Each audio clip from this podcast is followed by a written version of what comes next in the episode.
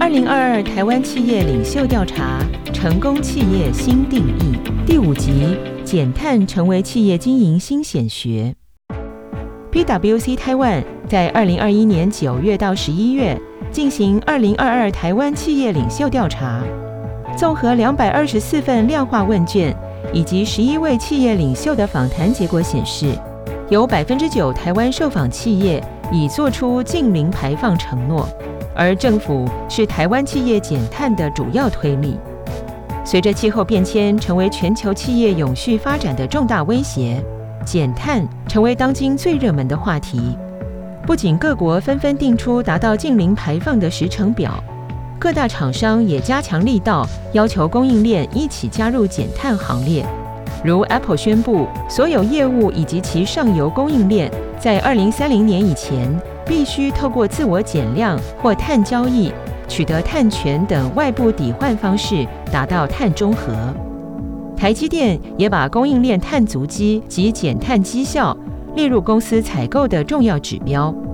要求上游七百多家供应商必须在二零三零年前节能百分之二十。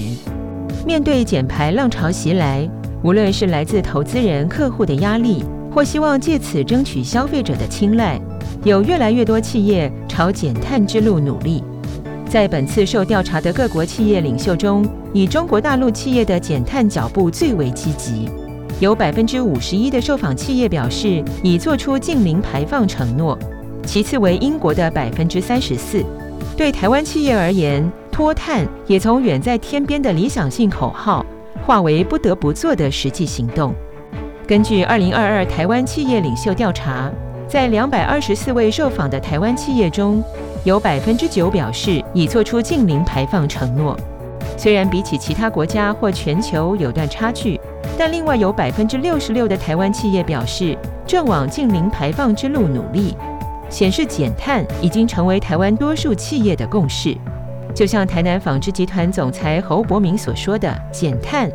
可说是现在最热门的议题，包括政府、NPO 组织、企业都是高度关注。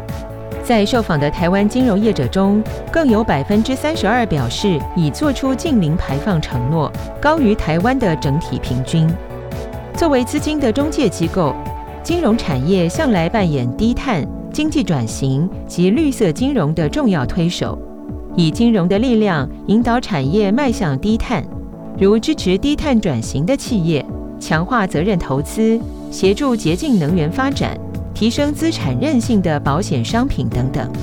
在过去几年，台湾金管会积极鼓励台湾金融机构引导企业及投资人重视 ESG 议题，如绿色金融二点零政策、公司治理三点零，内容均包含 ESG 原则，希望启动金融市场辨识与管理气候变迁的潜在风险。根据 PwC 的全球投资人 ESG 调查报告。百分之七十七的投资人希望能多了解他们投资的企业在 ESG 转型上的进展。如果企业缺乏实际行动，或是无法透明揭露 ESG 资讯，有百分之四十九的受访投资人表示将会撤资。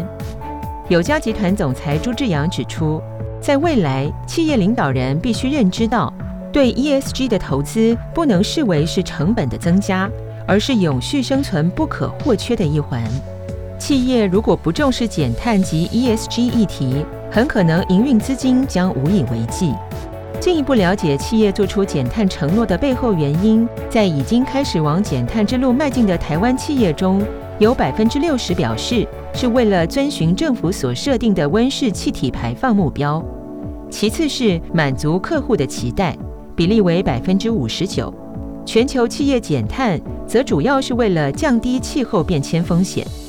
台湾各个产业的减碳推力各有不同。台湾金融业有高达百分之八十二表示是为了符合政府所设定的排放目标，百分之七十六是为了满足投资人的需求。台湾科技业则有百分之六十九表示是为了满足客户的期待。在过去这一年，台湾企业感受到排山倒海而来的减碳压力。稳茂半导体股份有限公司董事长陈进财指出。二零五零达到净零排放是国家的承诺，每个产业都必须跟进。但在这之前，我们很早就已经感受到压力。在节能减碳上，我们的脚步一定会走得比政府快，因为不走得比政府快，对客户就无法交代。尤其我们的客户都是 Tier One 的客户，几乎每一家客户都会对减排有所要求。减碳的压力迫使企业加速转型。在全球拥有七十九个生产基地的友家集团总裁朱志阳说：“这个世界变化很快。”今日的企业不能再像过去一样用量取胜，靠大量生产去拼价格的时代已经过去了。现在产品生产越多，碳足迹越多，耗电量越大，在碳减排上对企业反而是种考验。过去节能减碳与经济发展总被视为两条平行甚至是互斥的发展道路。然而，根据二零二二台湾企业领袖调查，在受访的台湾企业中，有百分之五十表示已经把温室气体排放目标与企业的长期策略相结合，并有百分之八表示已纳入企业领袖的薪酬制度之中，说明 ESG 与企业核心战略之间未必存在矛盾。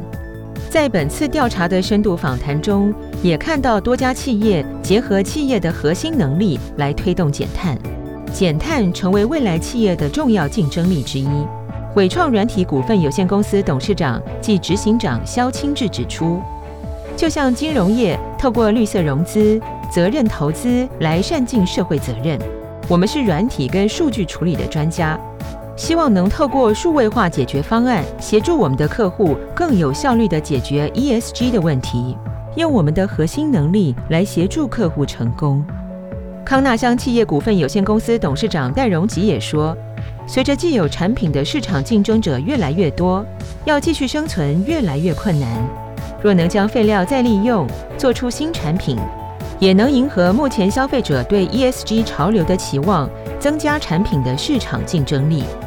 然而，还是有不少企业至今尚未拟定减碳承诺，甚至尚未开始减碳的相关计划。探究背后原因，在尚未做出减碳计划的台湾企业中，有百分之五十三表示，因所属产业没有既定的脱碳方式，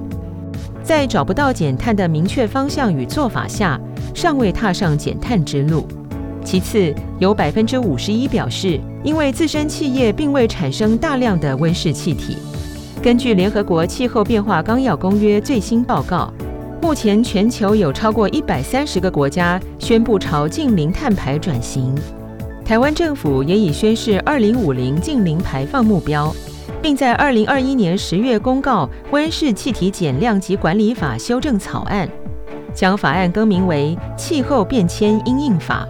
作为国际供应链极为重要的一环，面对减碳潮流，台湾企业无法置身事外。尚未响应减碳的企业势必要加快脚步，迎头赶上。否则，终究会被投资人、客户以及消费者所淘汰。